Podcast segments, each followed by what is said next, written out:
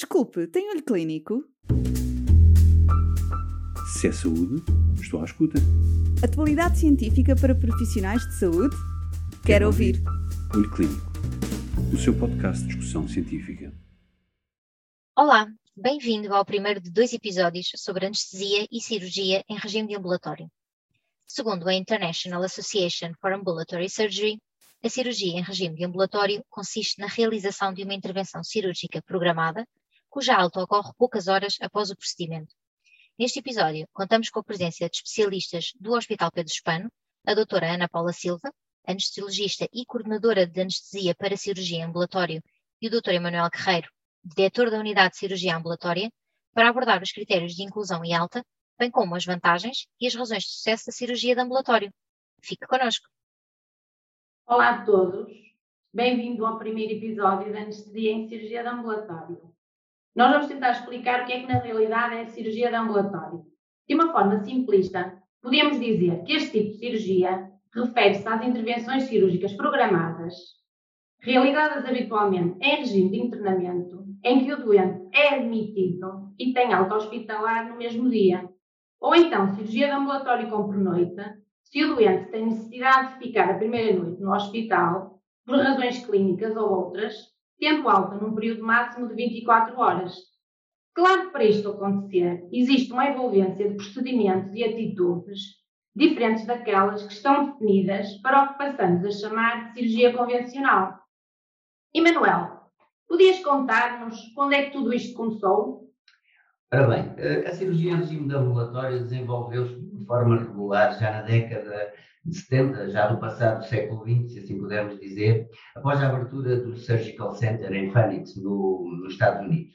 E foram sobretudo razões de ordem económica que estiveram na base deste desenvolvimento. No entanto, só na década de 90 é que se assistiu à adoção da cirurgia em regime de ambulatório nos países europeus, numa altura em que estes países tomaram, na realidade, consciência das enormes vantagens do foro clínico, económico e social que lhes estavam associados. Claro que, como tudo atualmente, teve de existir aqui alguma consciencialização política de forma a tornar viável o investimento e o desenvolvimento de unidades que promovem a cirurgia de ambulatório. Ana Paula, queres-nos explicar agora tu mais pormenorizadamente as vantagens que falamos da cirurgia de ambulatório?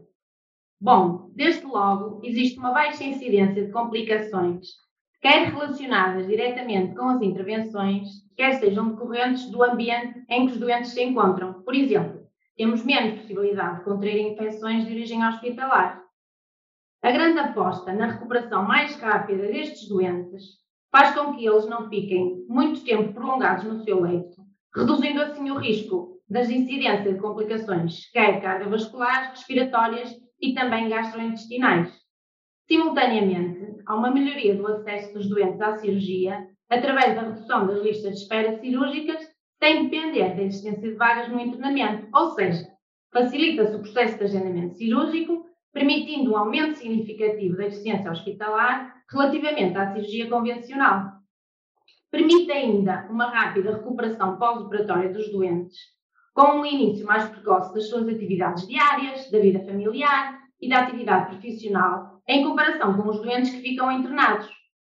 Existe também uma menor alteração da vida cotidiana dos doentes, devido à redução do tempo de afastamento destes, do seu ambiente familiar e social, situações estas de maior importância nas faixas etárias da pediatria e da geriatria.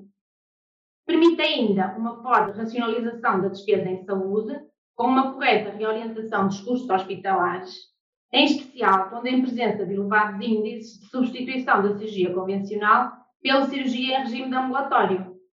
Quando é que em Portugal, Emanuel, tomamos consciência de todas estas vantagens e começamos a implementar a cirurgia de ambulatório? Ora bem, eu quase poderia dizer que a cirurgia de ambulatório começou com o meu internato e, portanto, estamos a falar no início dos anos 90. E aqui já começaram a surgir alguns projetos embrionários. Mas, na realidade, a primeira referência que nós temos em termos legais à cirurgia de ambulatório só foi feita em 1998. No entanto, o grande passo para este desenvolvimento foi dado em 2007, com a criação daquilo que, que eu considero o que mais importante aconteceu para o desenvolvimento da cirurgia de ambulatório, que foi exatamente a criação da Comissão Nacional para o Desenvolvimento da Cirurgia de Ambulatório. E nesta altura foi decretado em legislação própria um conjunto de critérios para a organização de programas de cirurgia de ambulatório, onde se salienta a importância de circuitos independentes daqueles utilizados por doentes internados. Os modos em que os hospitais eram recompensados pela realização destas cirurgias de ambulatório também foi uma das medidas impulsionadoras, pois até aí não havia qualquer vantagem para os hospitais. Assim, em 2007 para 2013, praticamente nós triplicámos a nossa produção em ambulatório. Foi definida, na altura, uma meta para que em 2013 metade das cirurgias fossem realizadas em regime de ambulatório. E isso foi cumprido. Neste momento, acho que em Portugal seremos eh, a rondar cerca de 70%.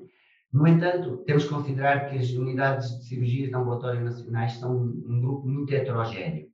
Divergem pelo seu tipo de funcionamento, pela possibilidade por noite, as, as, as especialidades envolvidas, o grau de complexidade dos procedimentos e até a disponibilidade das salas e de recursos humanos. Até dos sistemas informáticos disponíveis são muito variados. No entanto, todas elas assentam nos cinco pilares fundamentais da cirurgia de ambulatório, que são a eficiência, a sustentabilidade, a satisfação dos doentes e dos profissionais, a qualidade do tratamento e a segurança. E eu pegava aqui nesta última premissa, Ana Paula, que é a segurança, e pergunto: sempre que em qualquer programa de cirurgia de ambulatório a segurança é sempre a nossa maior preocupação, como garantimos essa segurança se deixamos o doente ir para casa tão precocemente? Pois é, é exatamente porque tudo é pensado em termos de segurança, que existem critérios bem definidos de admissão e de alta que devem ser cumpridos por todas as unidades de cirurgia de ambulatório. A criteriosa seleção do doente é fundamental para o êxito do programa e baseia-se em critérios de ordem cirúrgica, médica e social. Esta seleção e preparação realizada antes da intervenção cirúrgica é fundamental pois não só permite garantir a segurança dos doentes, minimizando possíveis complicações perioperatórias, como evitar atrasos ou cancelamentos de última hora. Por exemplo, é fundamental que o doente tenha adequadas condições domiciliárias, incluindo a existência de um telefone, e que a área de residência fique a menos de uma hora do hospital. Também a criação de uma consulta específica de avaliação destes doentes é recomendada pelas suas especificidades, sendo uma excelente oportunidade de fornecer informações e esclarecer dúvidas aos doentes e aos cuidadores. De preferência, recomenda-se uma consulta multidisciplinar com a presença de um anestesista, cirurgião e enfermeiro. E cria-se assim uma oportunidade única para o desvanecer de qualquer dúvida, não só do doente, como também dos profissionais, relacionadas com qualquer aspecto do procedimento. Não esquecer nunca que não é o procedimento que é ambulatorizável, mas sim o doente. Os critérios para a alta hospitalar estão relacionados não só com a segurança e o conforto do doente, mas também com razões de ordem médico-legal. Por exemplo, a alta clínica nunca poderá ocorrer se o doente não estiver acompanhado de um adulto responsável que o auxilie nas primeiras 24 horas do pós-operatório. As informações que também damos aos doentes na altura da alta devem ser fornecidas quer verbalmente, quer por escrito, para que os doentes e os cuidadores sejam correta e minuciosamente informados sobre aquilo que lhes vai acontecer, o que se espera deles e que de forma poderão resolver determinados tipos de situações que possam surgir. É também fornecida a medicação necessária para os primeiros dias e o contacto telefónico das unidades. Mandatória é também uma avaliação pós-operatória através de um telefonema para o domicílio do doente nas 24 horas que seguem a cirurgia assumindo uma importância primordial num programa destes. O objetivo é avaliar o estado clínico psicológico do doente, esclarecer qualquer dúvida que possa, entretanto, ter surgido e avaliar o seu grau de satisfação. Existem ainda inquéritos de satisfação que são preenchidos pelo doente e recolhidos um mês após o procedimento cirúrgico com comentários destes e que permitem uma avaliação global da eficácia e qualidade de toda a cadeia de acontecimentos envolvidos, para que assim se possa melhorar os cuidados clínicos prestados. Emanuel, por que achas que se tem tornado a cirurgia de ambulatório não só uma opção válida, mas sobretudo uma necessidade e julgo que mais que confirmado, um sucesso? Ana Paula, eu acho que tu, com a descrição que fizeste aí, já nos deste praticamente a resposta, porque nota-se que é um processo extremamente cuidado. Mas, de facto, o reconhecimento pela comunidade médica e pelos utentes das vantagens que a cirurgia de ambulatório proporciona, contribuiu de forma significativa para o seu aumento exponencial no mundo e em Portugal também nos últimos 20 anos. Este crescimento, sempre apoiado em, em, em provas científicas, tem tido um substancial contributo não só dos avanços das técnicas cirúrgicas que levam à possibilidade de procedimentos cada vez menos invasivos, mas também na evolução simultânea das técnicas anestésicas e, e analgésicas, conforme tu também sabes. Acrescente-se que houve também algum investimento na aquisição de material e consumíveis que são tecnicamente diferenciados e, sobretudo, numa estrutura física adequada onde esta atividade se possa desenvolver. A otimização dos processos de seleção e avaliação dos doentes em todo o perioperatório, com protocolos bem definidos e sempre cientificamente validados e com resultados finais excelentes, tornaram possível um aumento e adesão de todos os intervenientes, o que ainda estimulou mais o processo. Ou seja, o êxito da cirurgia de ambulatório passa pela atuação multidisciplinar, onde, como é lógico, estão envolvidos diferentes grupos profissionais, garantindo a segurança e elevados índices, índices de qualidade no tratamento dos doentes. Estas sinergias e os consequentes resultados levaram à consciencialização das equipas cirúrgicas e dos doentes das vantagens desta forma de encarar a cirurgia. Foi possível, assim, um melhor aproveitamento dos tempos operatórios, com horários dedicados à cirurgia ambulatório e dispor de uma equipa autónoma e dedicada, onde se inclui secretariado, auxiliares, enfermagem e as equipas médicas de anestesia e cirurgia. O doente é desta forma colocado no centro de todas as atenções, onde se sente a dedicação e a proteção em todos os momentos.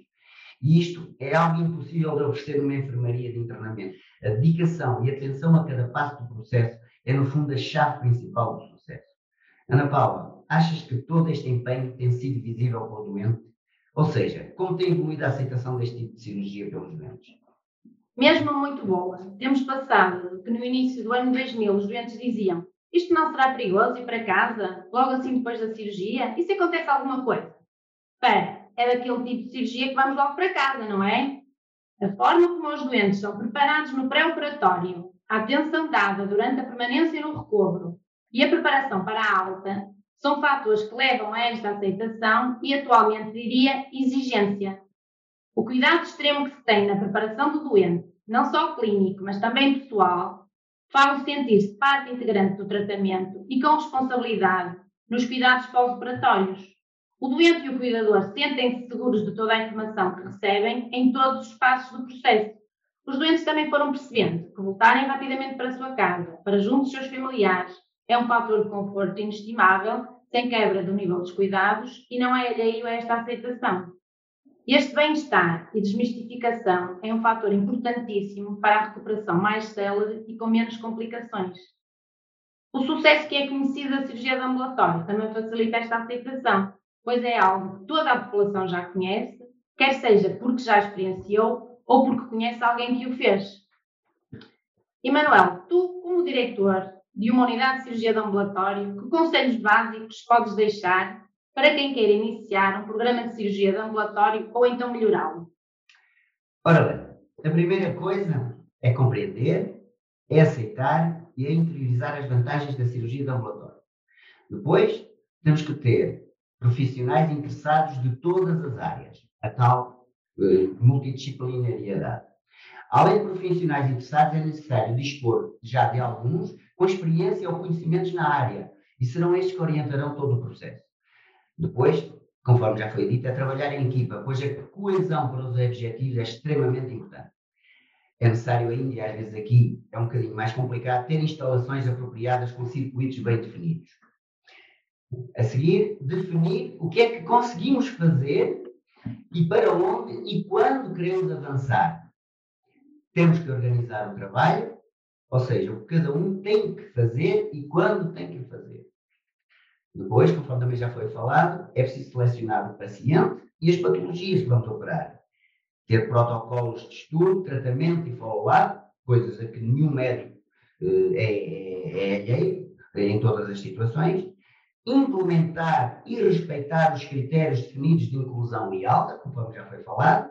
Rever o que está a fazer, que é importante, e a opinião dos doentes e dos próprios profissionais. E depois, simples, simples, ser sempre o melhor conseguirmos e sem qualquer compromisso. Mas nunca ultrapassar os limites da segurança. Eu deixava aqui isto a bold. Não esquecer que recuperar de um fracasso é sempre mais difícil que começar algo. Por isso, quem ainda não começou pode e deve fazê-lo, mas sempre com passos seguros. Se é saúde, estou à escuta. Atualidade científica para profissionais de saúde? Quero ouvir. Olho Clínico, o seu podcast de discussão científica.